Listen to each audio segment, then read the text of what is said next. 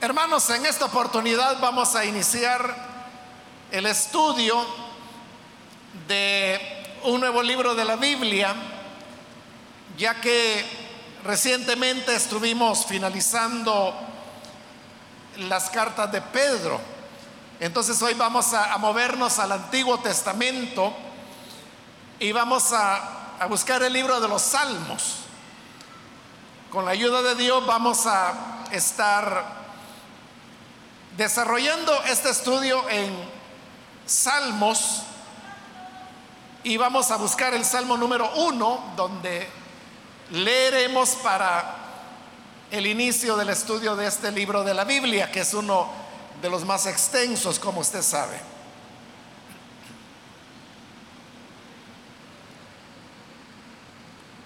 Dice entonces la palabra de Dios, Salmo número uno, versículo 1, dichoso el hombre que no sigue el consejo de los malvados, ni se detiene en la senda de los pecadores, ni cultiva la amistad de los blasfemos, sino que en la ley del Señor se deleita y día y noche medita en ella. Es como el árbol plantado a la orilla de un río que cuando llega su tiempo da fruto y sus hojas jamás se marchitan. Todo cuanto hace prospera. En cambio, los malvados son como paja arrastrada por el viento. Por eso no se sostendrán los malvados en el juicio, ni los pecadores en la asamblea de los justos. Porque el Señor cuida el camino de los justos, más la senda de los malos lleva a la perdición. Amén. Pueden tomar sus asientos, por favor, hermanos.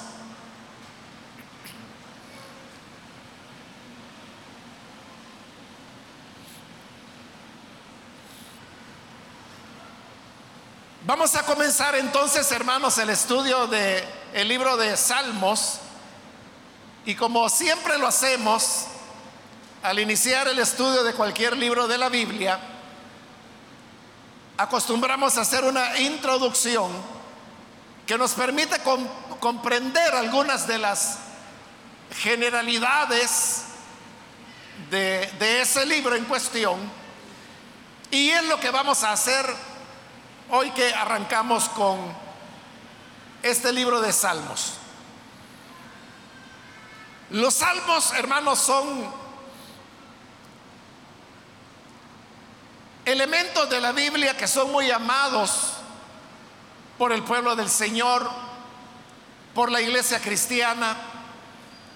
Y si nosotros nos preguntamos, ¿cuál es la razón? O sea, ¿por qué nos gusta tanto leer los salmos que casi cualquier otro pasaje de la Biblia. ¿O por qué? Digamos, esto es algo que usted habrá observado, que al iniciar un culto, normalmente se inicia con la lectura de un pasaje de la Biblia, pero casi siempre es un salmo. O sea, ¿por qué no leen Mateo? ¿Por qué no leen Jeremías? ¿O por qué no leen Apocalipsis? Rarísima vez alguien que va a dirigir un culto leerá algo diferente a un salmo. Entonces, ¿por qué los salmos los valoramos tanto? ¿Por qué los amamos tanto? Es, hermanos, porque los salmos son expresiones que no son doctrinales, no son históricas, tienen un poco de teología, pero tampoco es ese su propósito. El objeto y la razón por la cual existen los salmos es porque son expresiones del corazón de las personas. Como lo vamos a ver más adelante, los salmos son expresiones creativas. Puede ser un canto, puede ser un poema, pero lo uno o lo otro, usted sabe que eh, se necesita corazón para escribir un canto, se necesita corazón para poder escribir un poema. Entonces, como son expresiones del corazón, entonces nosotros también somos seres humanos y nos sentimos conectados con esas expresiones que otras personas hace mucho tiempo atrás escribieron a través de los salmos. Por eso, hermanos, es de que puede ser, y a lo mejor le ha pasado a usted, que usted tiene una, una emoción, un sentimiento, y no haya cómo expresarlo. Pero en eso oye una melodía, oye una canción que conecta exactamente con lo que usted siente. Entonces, por eso es de que hay personas que dicen, sobre todo pues cuando se trata del novio o de la novia, mira, lo que yo quisiera decírtelo, aquí está en esta canción. Oí la canción y ya sé de caso que soy yo quien te la está cantando.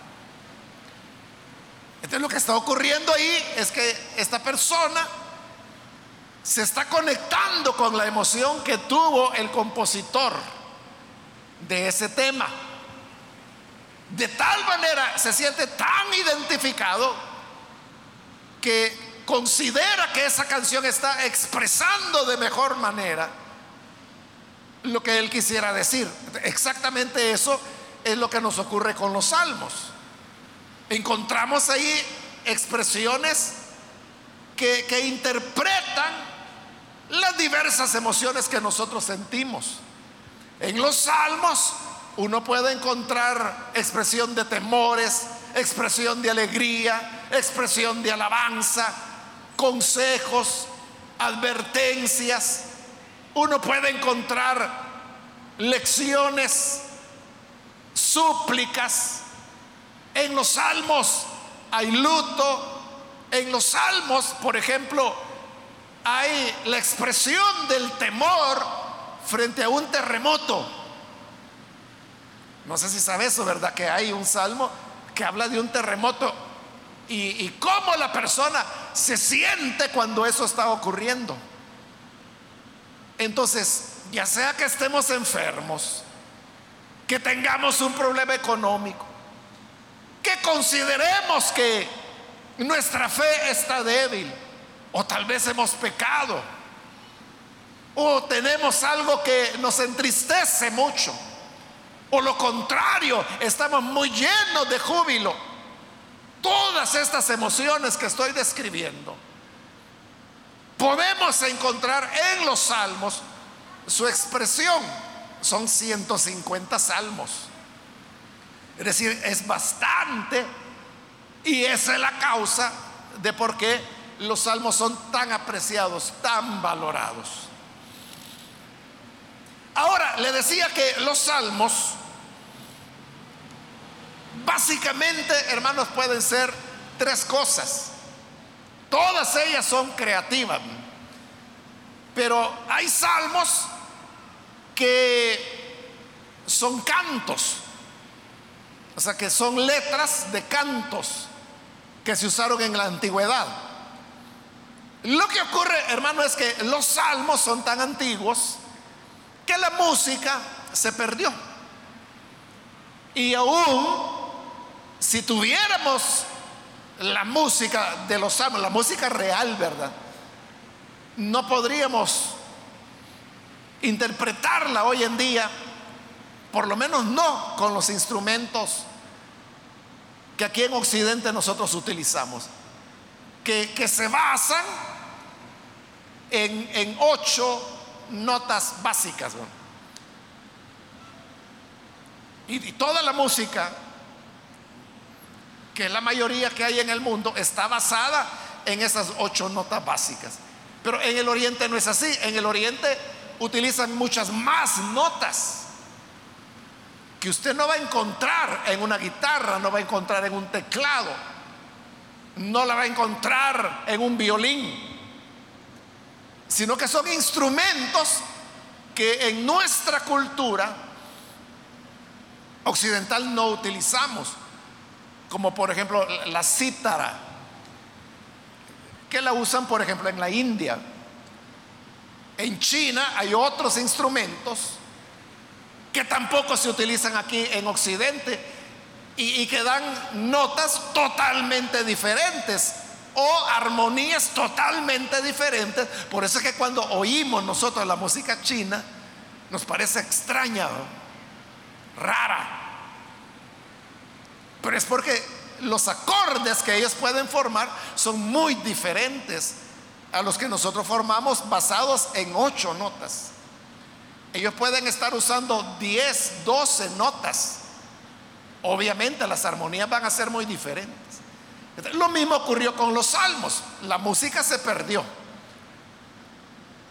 Hoy, hermano, usted sabe de que hay salmos que nosotros cantamos, pero estos salmos que cantamos no es que esa haya sido la música con la cual fueron compuestos. No, estos son arreglos que personas han hecho relativamente hace poco tiempo.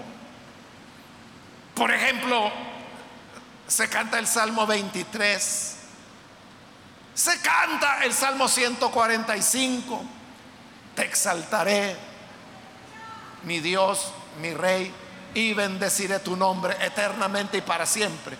Pero, pero esa música, ese canto, que por cierto está en una tonalidad menor, esa no es la música original, o sea, eso alguien hace, no sé, algunas décadas hizo esa música. El Salmo 90 y otra gran cantidad de salmos que hoy le han puesto a música, pero esa no es la música original. La música original se perdió. Entonces, lo que tenemos es lo que se cantaba, la letra, como decimos nosotros, la letra de los cantos. Entonces, muchos de los salmos eran cantos, de los cuales solo nos queda la letra. Otros salmos nunca fueron cantos, sino que eran poemas que las personas escribían. Y el poema, usted sabe que no lleva música. Todos los salmos se escribieron en hebreo. Y por eso es que cuando son traducidos al español, que es lo que nosotros entendemos, se pierde, por ejemplo, la rima, se pierde la cadencia, se pierde la musicalización que está en el idioma original, en el hebreo, pero como no lo conocemos, al ser traducido todo eso se pierde, pero los salmos son, o sea, con solo leer los salmos, con solo leer una traducción, uno encuentra hermosura en ello, o sea, es agradable pero lo sería mucho más si pudiéramos leer los originales en hebreo. Entonces, estamos hablando de cantos, de poemas y hay otra opción más y es las oraciones. La mayor parte de salmos pertenecen al género que se llama súplica. Y las súplicas era eso, oraciones súplicas que se hacían al Señor. Entonces fueron escritas siempre de manera poética, pero no eran poemas, no eran canciones, eran oraciones. En la medida, hermanos, en que se fue perdiendo la música de los salmos, bueno, hoy nosotros, hermanos, no podemos saber cuáles tenían música, cuáles no. Porque como hace tanto tiempo que se perdió. Entonces, esa es la razón por la cual los salmos, hay expresiones de fe que las utilizan como oraciones, todos los salmos. Por ejemplo, los judíos.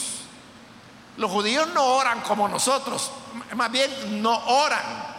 Los judíos rezan. Y rezar, usted sabe que es repetir algo o leído o de memoria. ¿Y sabe qué es lo que rezan los judíos? Los salmos. Entonces, para ellos hoy los salmos son oraciones y los utilizan para rezar. También, hermano, hay diversos géneros de salmos. Acabo de mencionarle que existe el género de súplica. Y usted verá, en la medida que vayamos avanzando en este estudio, vamos a encontrar que hay muchos salmos de súplica.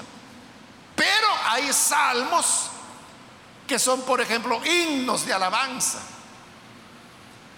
Hay salmos que son sapienciales.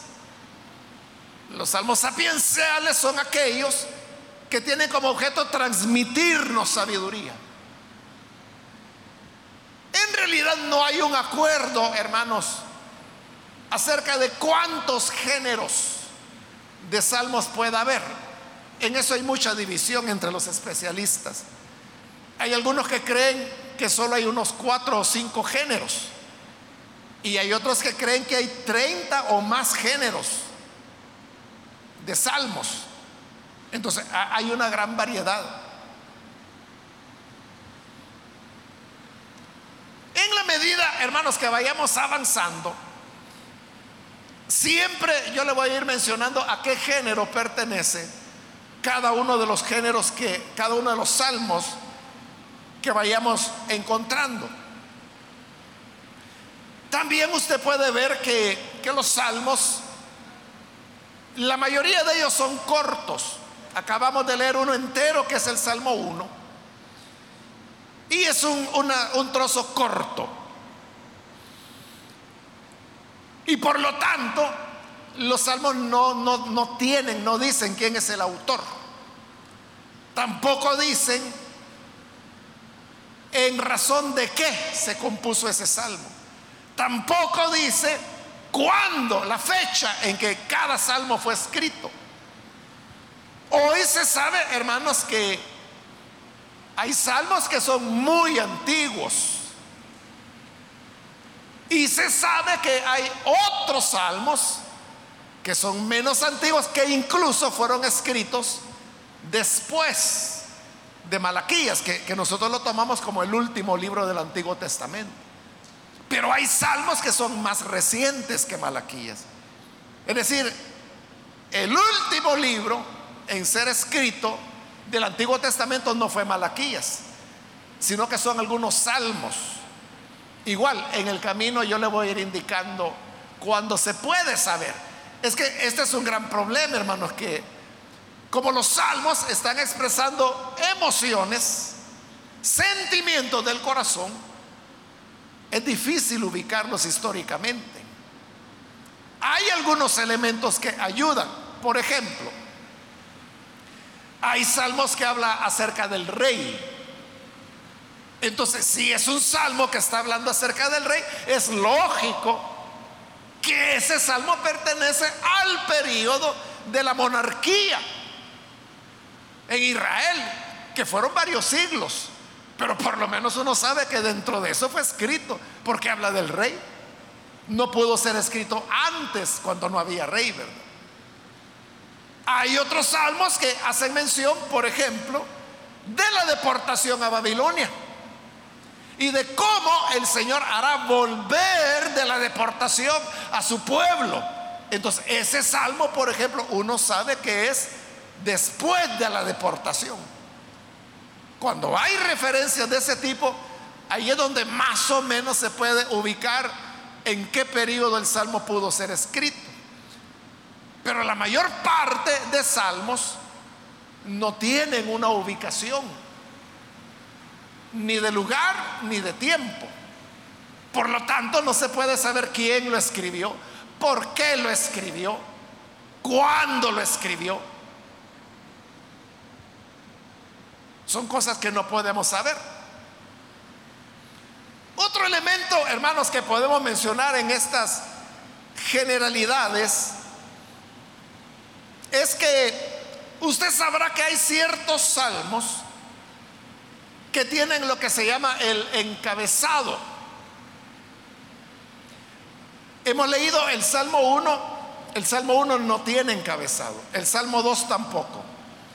Hasta el Salmo 3, sin su Biblia usted va al Salmo 3, mire el Salmo 3, arriba del versículo 1, es decir, antes de que el Salmo comience, arriba del versículo 1, ahí dice, Salmo de David cuando huía de su hijo Absalón. Entonces, eso que está en letras pequeñas, a eso se le llama encabezado, el encabezado de un salmo. No todos los salmos lo tienen. Acabo de mencionarle el Salmo 1 y 2 que no tienen encabezado.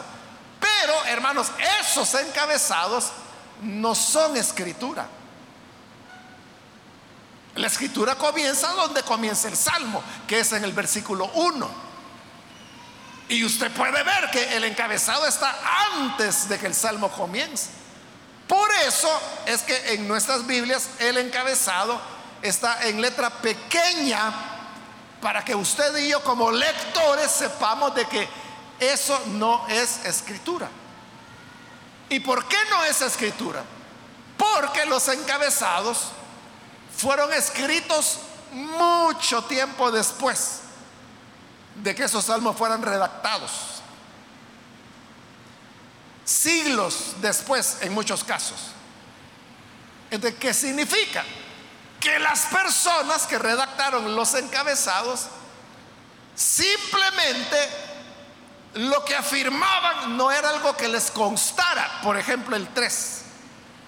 Ellos dicen Salmo de David. Pero ¿por qué dicen que era Salmo de David? porque vieron a David escribiéndolo. No, porque había una tradición que decía que era David el que lo había escrito. No. Entonces, ¿por qué dice que es Salmo de David?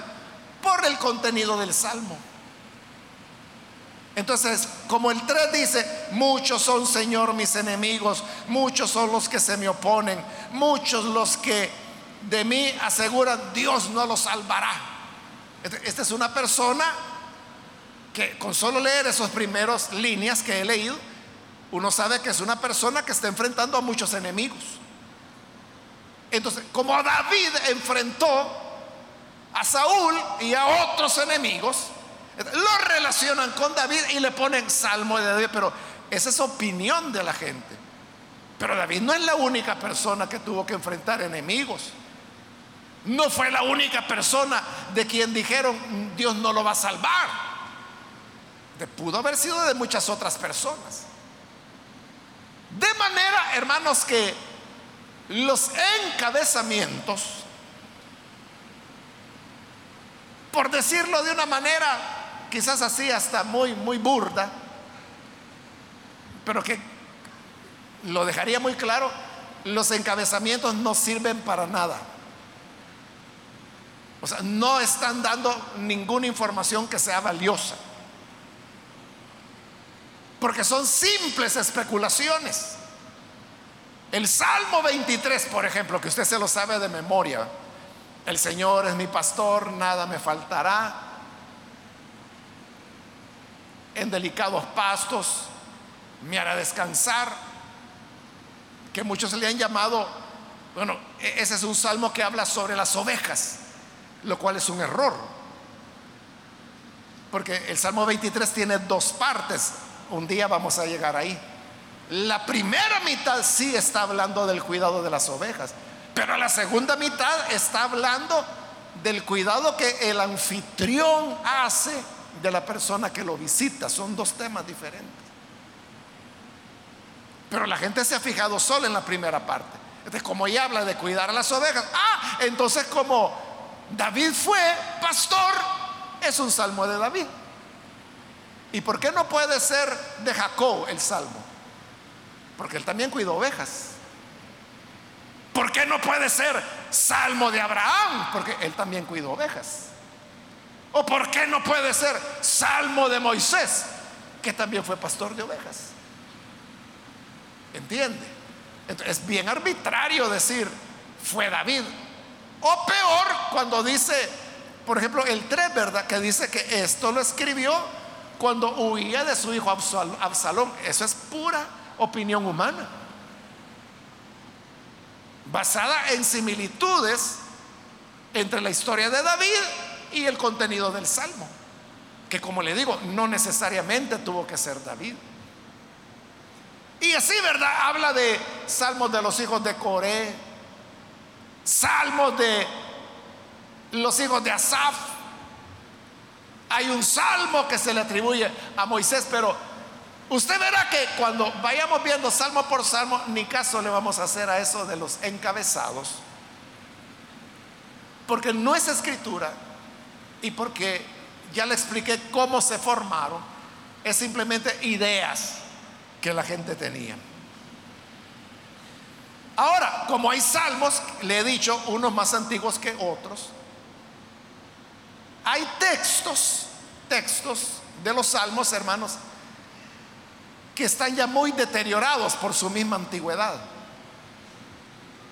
De manera que, como son muy antiguos, lo que llamamos los originales están ya muy desgastados. Algunos incluso han perdido porciones del material en el cual están escritos.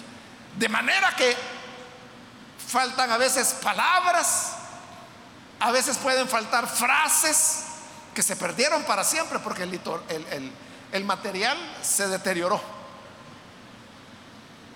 A veces puede faltar varias frases a la vez.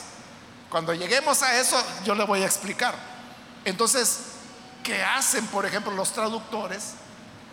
cuando el original está deteriorado. La, palabra técnica es que se ha corrompido. O sea, en el estudio de los textos originales, que es toda una ciencia, a un texto que se ha deteriorado, ellos le llaman que el texto está corrupto, lo cual significa de que está tan dañado que no se sabe qué fue lo que escribió. Entonces, lo que hacen los traductores es que en base al contexto ellos tratan de deducir, deducir qué es lo que podía haber dicho allí. Claro, para eso hay que ser un experto en el manejo del hebreo, ¿verdad? O sea, pero experto, experto, porque hay que tener un conocimiento de la lengua, del, del hebreo, que le permita hacer ese ejercicio. Pero obviamente no todos los expertos están de acuerdo en que lo que probablemente decía allí era tal o cual cosa.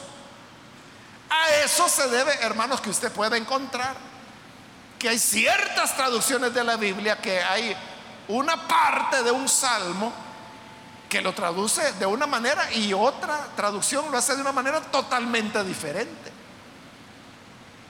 Esos son los casos donde los textos están deteriorados entonces no se sabe qué decir. Eso se perdió para siempre, hermanos. Entonces a los traductores no les queda más que suponer. Pero como cada persona supone lo que quiere, desde su punto de vista, aunque sea un punto de vista muy técnico, muy científico, muy lingüístico, muy filológico. Al fin y al cabo son puntos de vista. Entonces, hermanos, podemos decir que en sí el libro de Salmos, el libro es en sí una biblioteca. Porque los salmos se escribieron en diferentes momentos, en diferentes épocas. Hoy tenemos como salmos capítulos que se encuentran, por ejemplo, en el libro primero, segundo de Samuel, en el libro de Génesis, en profetas. Es decir, que estos salmos fueron siendo tomados de ahí, los que están en otras partes de la Biblia, que cuando lleguemos a eso igual yo se lo voy a, mencionar. Entonces alguien por allá componía un salmo, hubo personas que comenzaron a coleccionarlo. Así como hay personas que, por ejemplo, les gusta coleccionar poemas. Lo mismo hicieron, comenzaron a coleccionar poemas, salmos, cantos, oraciones, ¿verdad? Las fueron coleccionando Y al coleccionarlos se convertía en una biblioteca. Yo he conocido, hermanos, personas, bueno, hoy eso casi, creo que ya no lo hacen, pero años atrás los periódicos tenían un suplemento cultural, donde publicaban poemas de diferentes autores salvadoreños. Entonces yo conozco personas que recortaban esos poemas y los iban pegando, por ejemplo, en un cuaderno. Esos suplementos salían una vez por semana. Te cortaban los poemas y los iban pegando ahí. De manera que cuando todo el cuaderno ya estaba lleno, cada página habían pegado poemas, eso era como un libro ahora que tenía poemas, era una colección de poemas de diversos autores. así hizo la gente, fue coleccionando los salmos y fueron formando libros en realidad, hermanos, lo que hoy nosotros llamamos salmos y que nosotros lo vemos como un libro, realmente no es un libro. Fueron cinco libros. Y son cinco libros porque se fueron formando a lo largo del tiempo. Entonces, lo que hoy forma, lo que nosotros llamamos salmos, es la suma de los cinco libros, es decir, los pusieron uno detrás de otro y así completaron los 150 y aquí está. El libro de los salmos.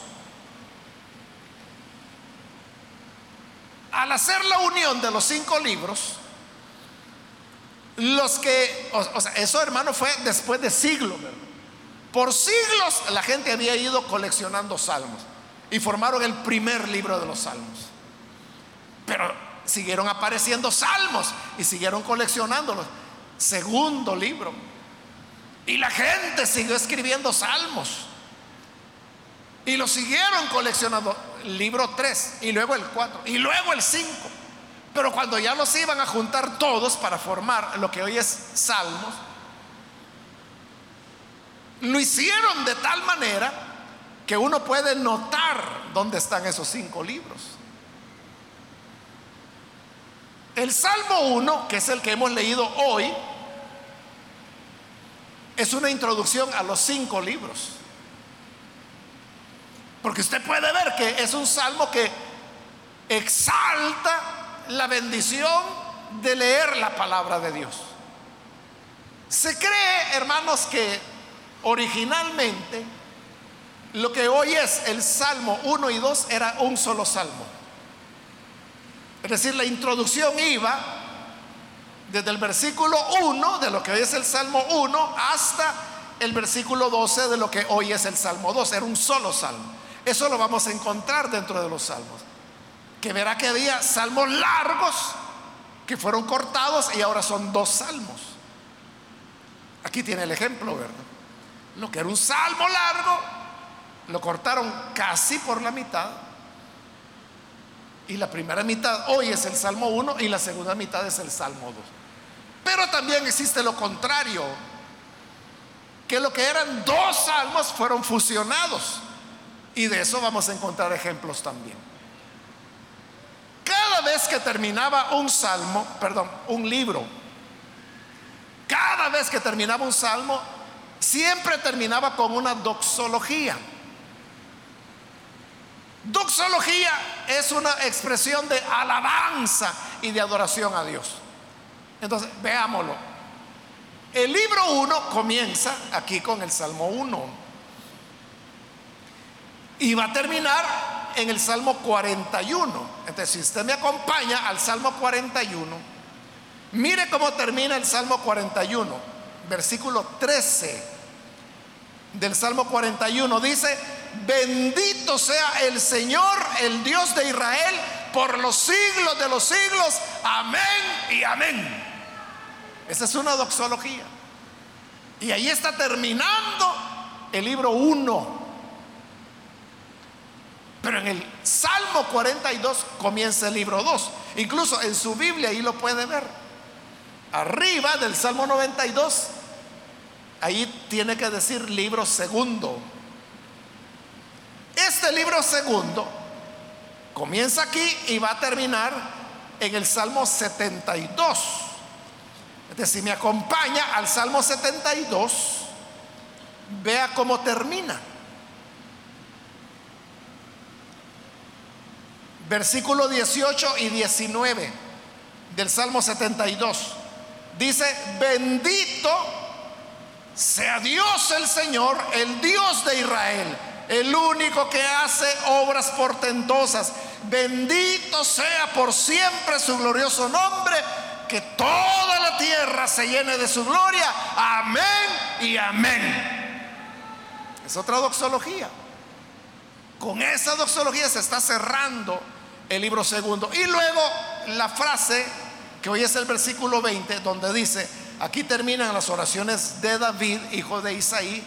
Eso fue agregado, porque vea que está después de la doxología. Es decir, que muchos años después de que estaba ya terminado el libro segundo, la colección, le añadieron esa frase.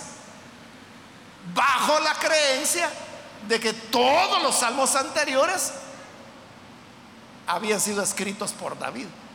Cosa que como le dije, no hay manera de saberlo ni de probarlo. Bueno, en el Salmo 73 comienza el libro 3. Y arriba del Salmo 73 usted puede ver que ahí dice libro tercero. El libro tercero termina en el Salmo 89. Es decir, me acompaña al final del Salmo 89. Mire cómo termina en el versículo 52. Bendito sea el Señor por siempre. Amén y amén. Es otra doxología. Ahí está cerrando el libro tercero. Luego, con el Salmo 90 comienza el libro cuarto. Esto va a terminar en el Salmo 106. Y otra vez, si me acompaña al final del Salmo 106, vea lo que dice el final, versículo 48. Bendito sea el Señor, el Dios de Israel, eternamente y para siempre. Que todo el pueblo diga amén, aleluya, alabado sea el Señor. Otra doxología, porque está terminando, está cerrando el libro cuarto. Y luego viene el último, que es el libro quinto, que comienza en el Salmo 107 y que lógicamente, ¿verdad? Tiene que terminar en el Salmo 150, que es el último. Pero como el Salmo 150 no solo está cerrando el libro quinto, está cerrando la suma de los cinco libros. Por lo tanto, todo el Salmo 150 es una doxología. Porque véalo, leámoslo, es corto. Dice, aleluya, alabado sea el Señor. Alaben a Dios en su santuario. Alábenlo en su poderoso firmamento. Alábenlo por sus proezas. Alábenlo por su inmensa grandeza. Alábenlo con sonido de trompeta. Alábenlo con arpa y la lira. Alábenlo con panderos y danzas. Alábenlo con cuerdas y flautas. Alábenlo con címbalos sonoros. Alábenlo con címbalos resonantes. Que todo lo que respira alabe al Señor. Aleluya. Alabado sea el Señor. Es una gran doxología, o sea, todo el salmo es una doxología que fue puesto allí, o quizás escrito, ya sea como poema, como oración o como canto, para cerrar lo que era el juntar los cinco libros que hoy forma el libro de Salmos tal y como lo conocemos. Bien, hermanos, me voy a detener hasta acá en el tema de las generalidades. Hay mucho más que decir acerca de los salmos, pero como es un estudio largo, ¿verdad? Son 150 salmos. Y hay algunos que no los vamos a cubrir de una sola vez, ¿verdad? Como el Salmo 119, por ejemplo, que vamos a tener que cubrirlo en secciones. Entonces, en el camino yo le voy a ir mencionando, cuando sea pertinente, algo, algo otras informaciones sobre los salmos. Pero hoy quiero entrar, hermanos, al Salmo 1, que es el que hemos leído. Este salmo, hermanos, pertenece al género que se llama sapiencial. Los salmos sapienciales son aquellos que se escribieron para transmitirnos sabiduría. En otras palabras, son como salmos que lo que contienen son consejos. Consejos para nosotros. Nos quieren hacer sabios. Por eso se llaman sapienciales, que viene de sapiencia, que significa sabiduría. Entonces comienza el versículo 1 diciendo, dichoso el hombre. Dichoso, usted sabe que es la persona que es feliz. Y la felicidad es una aspiración legítima que todos los seres humanos tenemos. Es decir, si usted dice, es que yo quisiera tener la felicidad de tal o cual cosa, usted es un ser humano, tiene todo el derecho de tener esa y otras felicidades. Por eso es que cuando alguien cumple años, por ejemplo, le decimos felicidades. O sea, le estamos deseando que tenga mucha felicidad. Entonces, todos anhelamos tener la felicidad. El problema es de que cada quien tiene su propia idea de qué es la felicidad y por lo tanto su propia manera de encontrar esa felicidad. Y ahí es donde la gente se equivoca. Que por buscar felicidad lo que encuentra es dolor.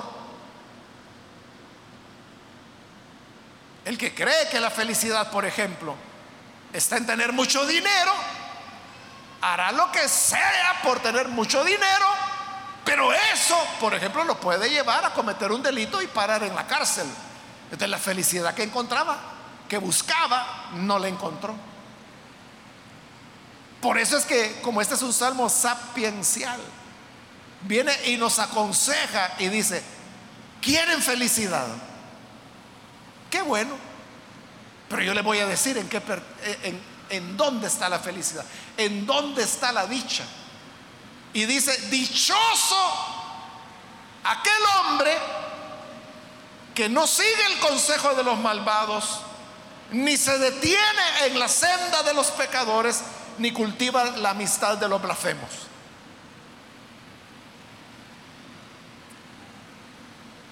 Este primer versículo nos está presentando una, una gradación. Es decir, que las cosas cada vez son peores. Porque fíjese en los imperativos. Dice, dichoso el hombre que no sigue el consejo de los malvados, ni se detiene en la senda de los pecadores, ni cultiva la amistad de los blasfemos. Entonces, fíjese, hay ir bajando gradas, ¿verdad? Porque va hacia mal. Porque dice, no sigue, no se detiene, no cultiva. Pero esas son cosas diferentes. Porque seguir es cuando algo le llama la atención a usted y porque le llama la atención, usted lo sigue. Pero luego dice detenerse, cuando ya se detiene, es cuando usted ya comienza a establecer un diálogo. Porque usted puede seguir a una persona, por ejemplo, sin platicar con ella, pero detenerse con esa persona ya implica un diálogo. Y como está hablando de los malos, ¿verdad? Entonces, seguir a un malo, seguir su ejemplo, está mal. Pero detenerse con él significa que ahí ya hay una relación. Y luego cuando dice cultiva, ya cultivar es cuando usted ya le pone empeño que quiere ser amigo de ese hombre malo. Pero no solo hay un ir descendiendo, profundizando la relación con el malo, sino que el carácter del malo va cambiando porque dice que no sigue el consejo de malvados. Fíjese en esa palabra. Primero son malvados. ni se detiene en la senda de los pecadores. Pecadores está hablando ahora. Ni cultiva la amistad de los blasfemos. Entonces noten, primero habla de malvados, luego de pecadores, luego de blasfemos. Es decir, cada vez es peor. Malvado es aquel que como la palabra lo dice, el mal está en su corazón. Pero hay muchas personas que tienen maldad en su corazón, pero nunca la hacen. Ese es un malvado. En cambio, el pecador es el que ya ejecuta la maldad. Y luego viene el blasfemo. El blasfemo no solo es malvado y ejecuta la maldad, por lo tanto es pecador, sino que aparte de eso hasta blasfema con el Señor. esto, hermanos, es como un contagio. Por eso es que en el Nuevo Testamento, en las epístolas pastorales, el pecado se compara con la gangrena que va avanzando. Entonces, aquel que comenzó por seguir al malvado, continuará deteniéndose con el pecador y terminará cultivando la amistad del blasfemo. De igual manera, aquel que comenzó con el malvado, el que tiene cara de yo no fui, pero es un malvado. Luego estará con el pecador, con el que ya hace la maldad. Y luego podrá llegar al blasfemo, porque la persona se va endureciendo, va empeorando. Entonces, ¿qué significa esto? Que ir por el camino de los malos, escucharlos. Todo comenzó por seguirlos. Así comenzó todo, ¿verdad? Dice, es dichoso el que no sigue el consejo de los malvados. Es decir, oír lo que ellos dicen. Y mire con esto, hermano, de, de las redes sociales, ¿verdad? Hasta esa es la expresión, ¿verdad? Seguir. Yo sigo a fulano, yo sigo a Mengano. ¿Y qué significa eso? Que está leyendo todo lo que esta persona publica. Qué bueno que usted siguiera a un hombre de Dios, a un predicador. Pero el problema es de que a veces a quienes están siguiendo, es la gente vulgar a la gente malvada, a los malcriados, a los que publican vulgaridades. Ese es el camino que te lleva a la destrucción. Por eso es que el Salmo, fíjese, va a terminar y nos adelantamos al versículo 6, donde dice, el Señor cuida el camino de los justos, mas la senda de los malos lleva a la perdición. Es decir, lo que comienza por seguir, continuará con detenerse, seguirá con cultivar y terminará en destrucción. Igual, el que comienza con el malvado, pronto estará con el pecador y luego con el blasfemo y luego la destrucción. Porque el camino de los malos lleva a la perdición. Entonces, ¿quieres ser feliz? Evita a estas personas. Evita a la gente vulgar. Evita a la gente malvada. Evita al pecador. Evita al blasfemo. Y en lugar de eso, dice el versículo 2, en la ley del Señor se deleita día y noche. Dichoso el que no sigue el consejo de malvados, no se detiene en la senda de los pecadores, no cultiva la amistad de los blasfemos, sino que en la ley del Señor se deleita día y noche, medita en ella. Es como el Salmo es la introducción al libro, el Salmo 1, lo que está diciendo es que todo lo que viene es palabra de Dios. Y la felicidad está en meditar en ella de día y de noche. Hermano, lo que estamos haciendo en este momento es meditar en la palabra de Dios.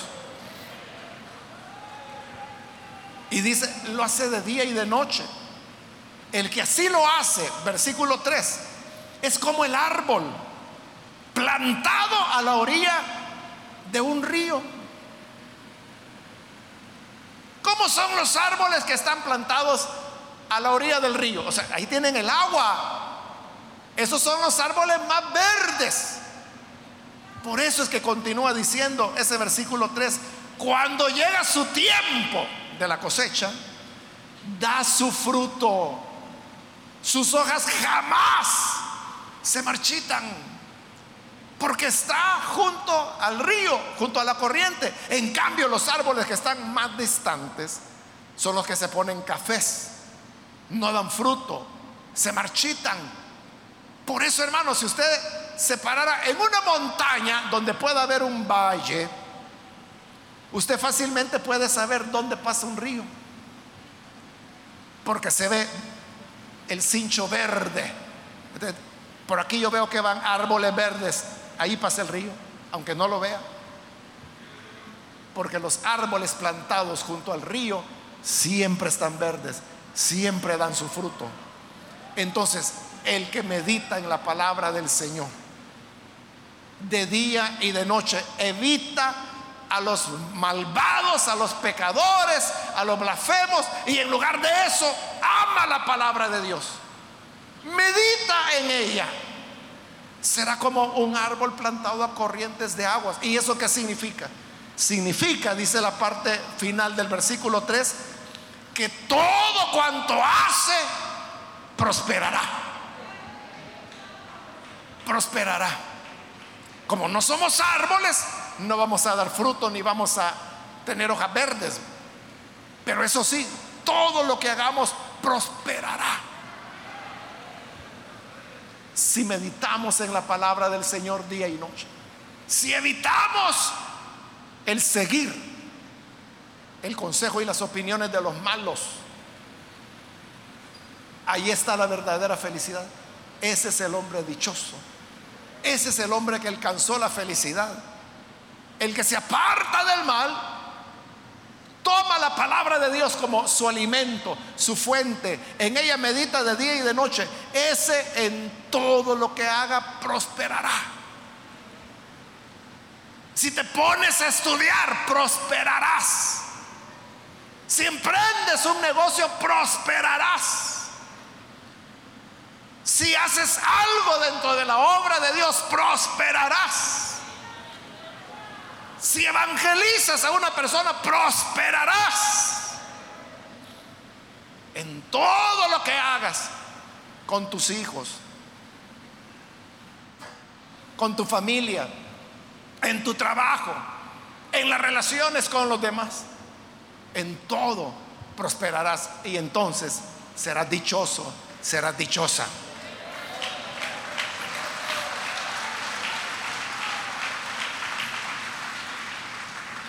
Pero hoy viene el otro lado de la moneda, versículo 4.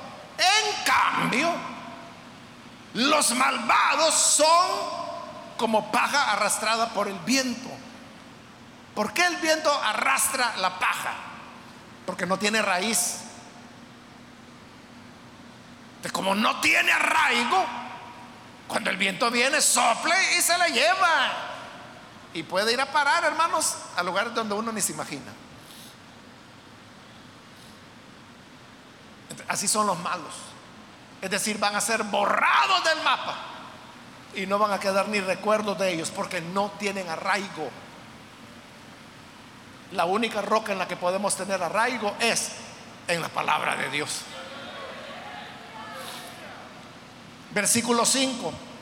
Por eso no se sostendrán los malvados en el juicio, ni los pecadores en la asamblea de los santos. Al decir que, no se sostendrán, está diciendo que, que, no van a poder estar de pie, porque está hablando, fíjese, del día del juicio. Ahí dice, por eso no se sostendrán los malvados en el día del juicio. Pero esto hay que entenderlo. Esta es una figura que vamos a encontrar varias veces en los salmos. Pero se le explico. Había un juicio donde a una persona acusada de algo se la estaba juzgando.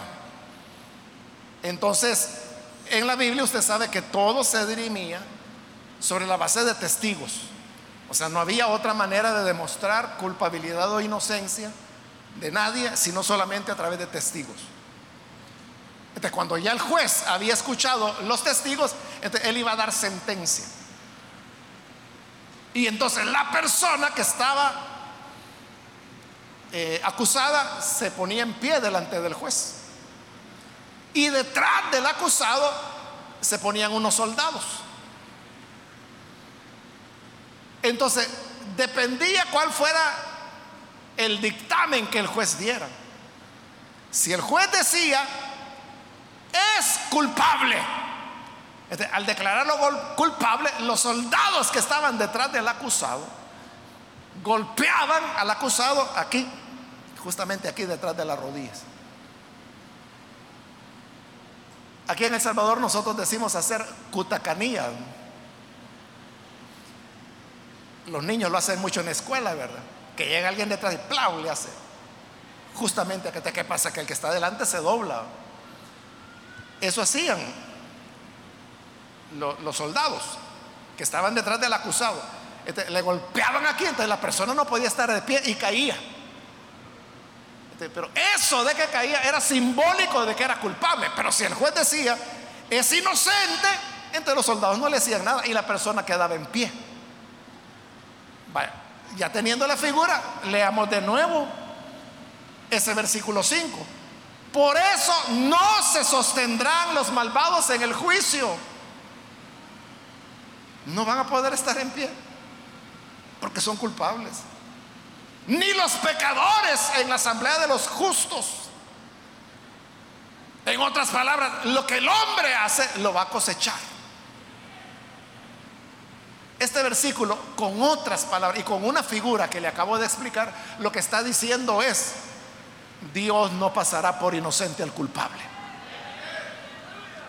El que es culpable no permanecerá, no podrá levantarse, no podrá estar en pie en el día del juicio. Lo van a derribar porque es culpable. Y el Salmo cierra con el versículo 6. Porque el Señor cuida el camino de los justos, que va hacia Él, que va hacia la prosperidad. Mas la senda de los malos, como ya lo expliqué, va a la perdición. Entonces, ¿a dónde quieres ir tú? ¿Quieres terminar prosperando en todo o quieres terminar en la perdición? Por eso es un salmo sapiencial, porque nos está aconsejando, nos está diciendo, no sigan a los malos, no imiten a los pecadores, no cultiven amistad con los blasfemos, mediten en la palabra, léanla de día, de noche, reflexionen en ella y entonces serán como árboles plantados junto al río. Todo lo que hagan prosperará. Y el camino del justo lleva al Señor. El Señor lo protege. Pero el camino del malo lleva a destrucción. Y ahí termina el salmo. es una invitación que nos está haciendo a que sigamos leyendo los salmos. Y no solo leyéndolos, sino que meditando en ellos, que es lo que hemos hecho hoy con este Salmo 1. Entonces es un salmo precioso, ¿verdad? Por eso yo le decía, todos los salmos son una creación, lleva creatividad. Y aunque está en español, es una traducción, ¿verdad? Si lo leyéramos en hebreo, como le digo, veríamos la rima, descubriríamos la cadencia que lleva, sería mucho más hermoso. Pero aún así, siendo una traducción, uno le ve la hermosura y por supuesto la enseñanza que nos está transmitiendo. Dan gloria a Dios, hermanos, por eso. Vamos a cerrar nuestros ojos. Y antes de orar, hermanos, yo quiero hacer una invitación para aquellas personas que todavía no han recibido al Señor Jesús como su Salvador. Pero hoy hemos escuchado, este salmo nos dice que hay dos caminos que uno puede seguir. El, de seguir a los malos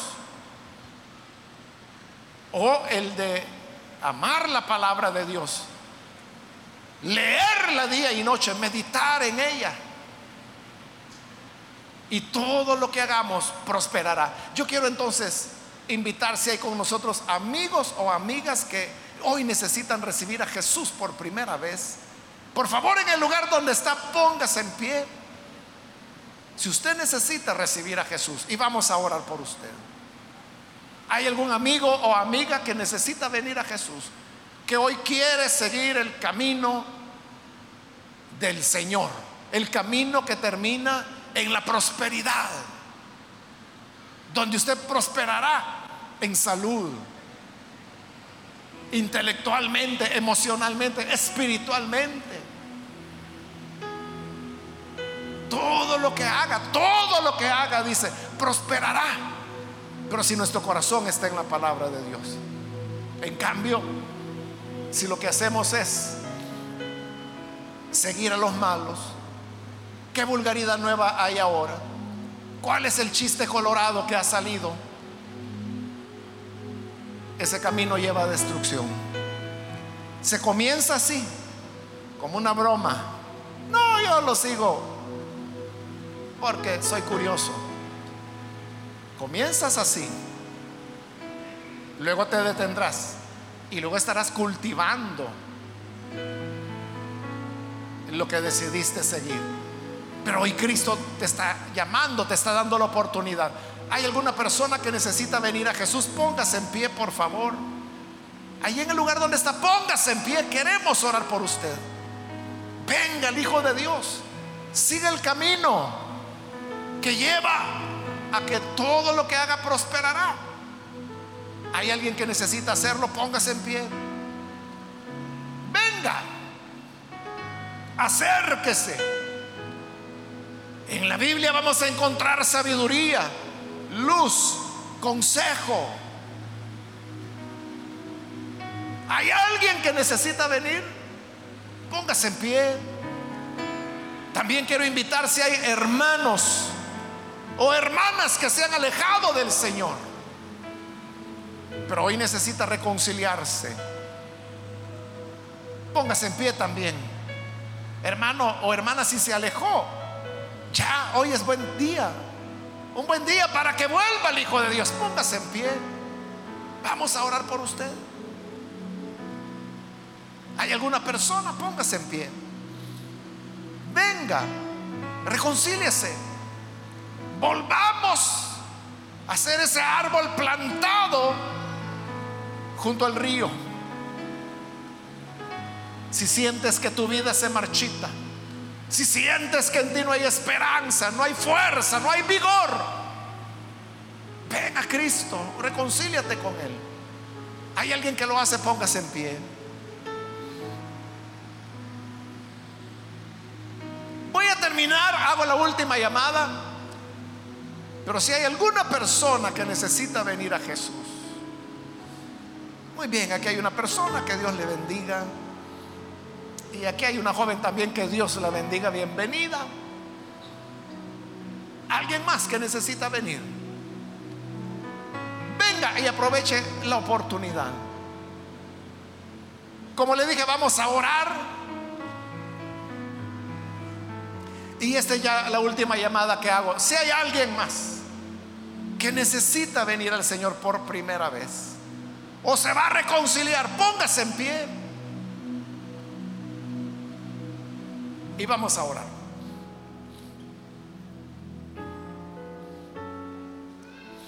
A usted que nos ve por televisión, quiero invitarle para que se una con estas personas y reciba al Señor Jesús. Ore con nosotros. Señor, gracias por tu palabra. Gracias porque en ella tenemos, Señor, un tesoro, una fuente que nos llena, nos ilumina. Y aquí están estas personas que ahora ante tu palabra están teniendo la experiencia del nuevo nacimiento.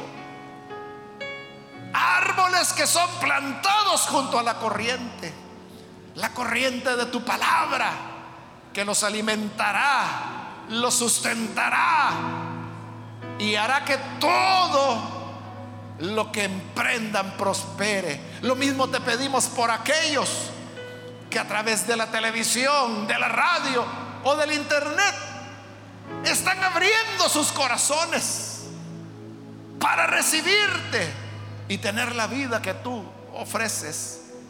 Gracias Padre por tu bondad. Te pedimos que nos ayudes a todos Ayúdanos, Señor, a amar tu palabra, a meditarla de día y de noche, para así poder tener esa dicha, esa bienaventuranza.